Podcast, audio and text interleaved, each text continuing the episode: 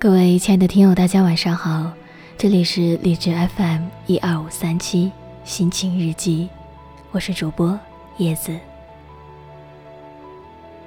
今天要带给大家的故事，别和负能量的人在一起。没有哪一个人可以完全独立的存在，每个人都要或多或少的受他人的影响，与不同人接触，他们的观念。习惯和行为都在潜移默化的作用着你。近朱者赤，近墨者黑。通俗的说法就是：跟着蜂蜜能找到花朵，跟着苍蝇只能找到厕所。多靠近正能量的人，你也会渐渐的积极起来。爱情，关于早恋。支持和反对往往众说纷纭。曾经看过一则报道，两个高三的学生在高考结束后，大摇大摆地牵着手。媒体采访他们，他们自豪地说：“我们终于可以光明正大的在一起了。”那种感动，让人久久不能平息。另一则报道说的更有意思：北京市的高考状元和探花是一对情侣。他们在一起这么长时间，家长都不知道。后来家长被采访的时候，淡定地说：“早恋没错，但是需要引导。”可是偏偏在我们身边，无数的早恋造成了许多无法挽回的例子，有些甚至毁了某人的一辈子。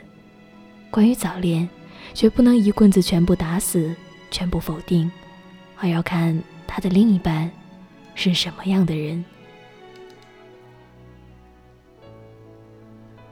任何一段感情，无论年纪，如果两个人在一起共同进步，让彼此变得更好，那么这样的感情早点发生有什么不好呢？但如果两个人在一起互相耽误，明明在该学习的时候选择了享乐，互相比着退步，这样的感情还是早点断了好。我的一个朋友之前是一个很有正能量的人，喜欢打篮球，学习也很刻苦。在高考那一年，竟然喜欢上了一个负能量爆棚的女生。女生在那个时候染发、打耳钉，长期和不良少年鬼混。我们坚决反对。他告诉我们：“万一我能改变她呢？”男生很努力的去感染这个女生。女生虽然嘴上说学习很重要，而且每天都会和他一起学习，但坐在自习室里不停地用各种方式打扰他。他虽然说考大学很重要，却每天晚上回家一定要和他打够一个小时的电话。男生不舍得放手，但每天晚上被折腾的睡眠严重不足，第二天听课没效率，自习没有目的。晚上时间还被占据，逐渐他的成绩一落千丈。我曾经提醒过他，感情最重要的是两个人拥有独立的心灵和共同进步，不是一个迁就另一个，一个牵制另一个。直到高考结束后，他才明白了我说的话。复读那年，他坚决地说了分手。几年后，他当了大学老师。上课的时候，他最喜欢说的一句话是：“你的另一半，决定着你的高度。”然后若有所思的摇摇头。他的学生经常会在人人网上吐槽，说他是找了一个多低或者多高档次的老婆。但我知道，他现在的婚姻很幸福。关于恋爱，找一个能让你进步的人。很重要，找一个能让彼此进步的人更重要。友情，鲁迅笔下有一个非常形象的角色——祥林嫂。她身上发生的是一个不好的故事，但无论是多感动的故事，讲三遍都会让人感到反感，何况还是悲剧。在我们身边，其实到处都有祥林嫂，他们喜欢讲一些悲剧和黑暗的事情，可能是他们讲这些的时候可以感受到自己的存在，也可能是他们说这些能展现自己很有学识和经历。但是这些人很自私，他们自己讲高兴了，完全不顾别人的感受。这种朋友的身上是有毒的，他们的存在会一点点的损害你对生活的信心，会减少你身上的正能量。会加剧你对世界的抱怨，可是他们给不出解决方案，给不了你希望。这样的人虽然不坏，但会潜移默化的伤害别人。我曾经写过一些不注意言辞的人对别人的伤害，但比起那些直接传递负能量和大量讲述自己人生苦难的人，那些只是皮毛的伤害。我的一个朋友是负能量大使，每次我们两个人在一起，他总能把自己的苦难翻出来讲一遍。他告诉我自己多么不容易，这个世界多么万恶，他见过的人很多，讲的故事也很多，但每个故事都有一个共同的结尾。你说他是不是很傻？我听得云里雾里，然后说：“是。”他继续说道：“还有一个事情。”等他抱怨了半个小时后，结尾完全一致。你说他是不是很傻？有一次我实在忍不了了，就冒险的直言：“你每天都在跟我讲自己的悲惨故事，你有没有想过我的感受？你讲完这些事情后，有时候我会烦很久。”他回了我一句话。听得我哑口无言。你上课的时候不是也经常讲自己的苦难故事吗？我想了想，可我传递的是正能量啊。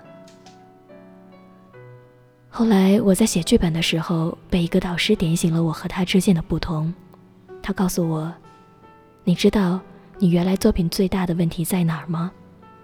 我说：“不知道。”他说。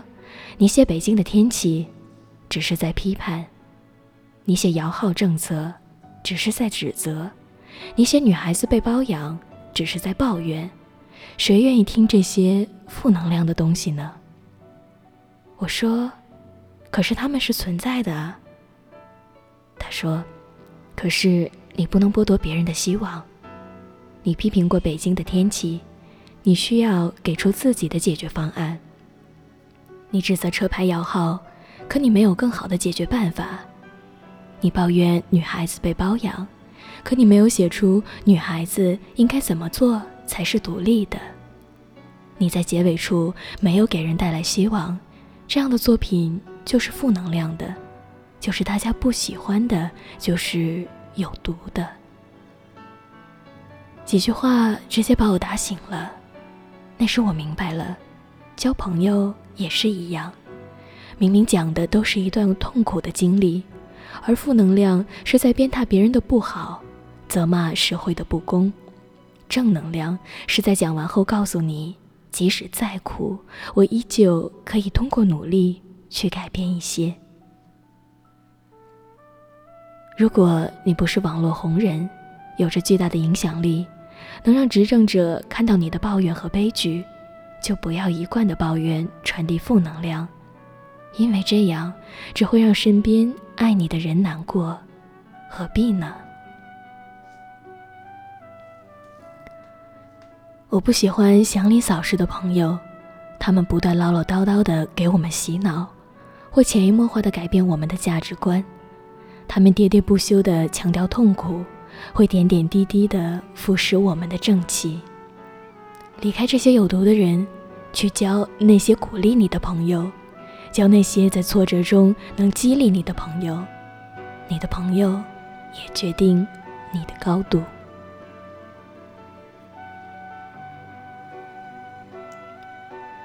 亲情。写第三段文字的时候，我拖了很久。前两点，我都能想得很明白。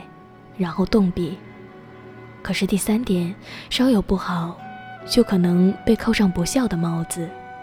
无论这些亲人再怎么消极的影响你，你也不能直接的不认他们。亲人，还是亲人。在写第三点的时候，已经是春节，城外是热闹的鞭炮，身边是幸福的亲人。年夜饭时，家里做了很多菜，有鸡、鸭、鱼、肉。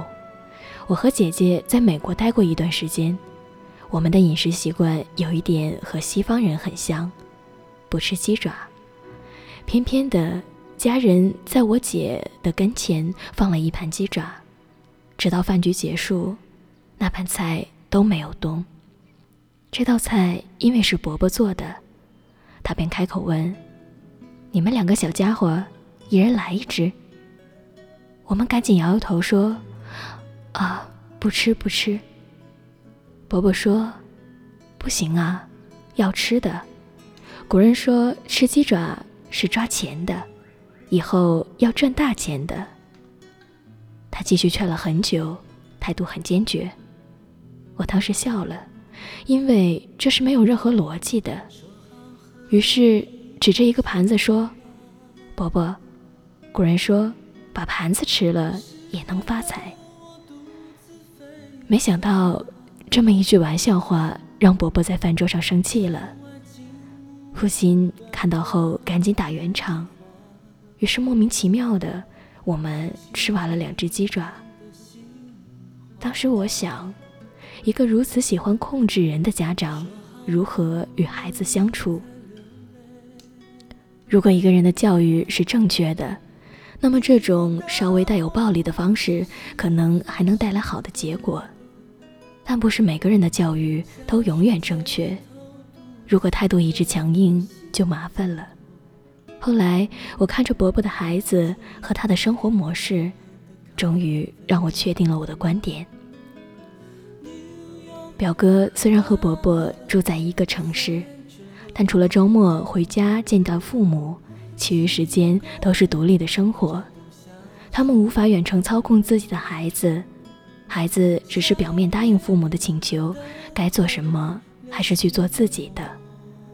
关于和父母那些旧观念的矛盾，最好的方式不是改变他们，更不是妥协的变成他们，而是独立的生活，自立的活着，并且尊重他们管你的权利。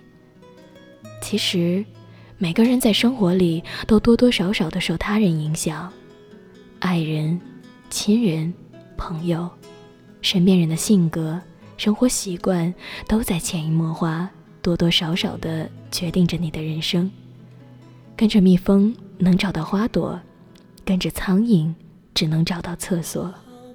安静的时候，注意时不时的看看身边的人，远离那些让你变得消极的朋友，多和一些具有正能量的人在一起。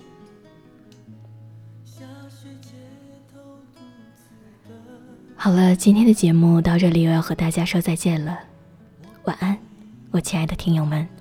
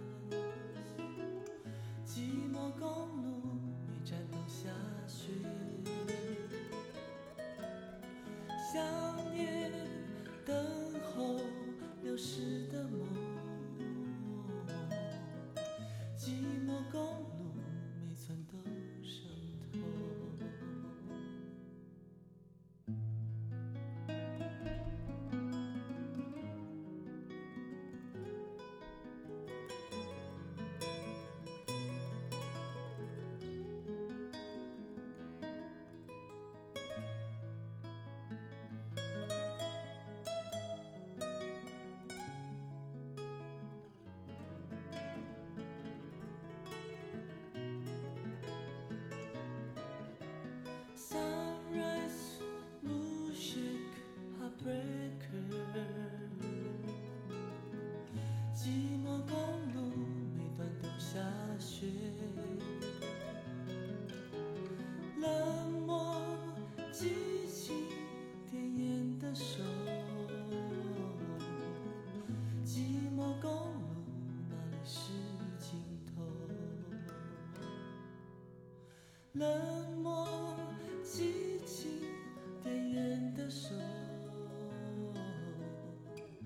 寂寞高楼。哪里是尽头？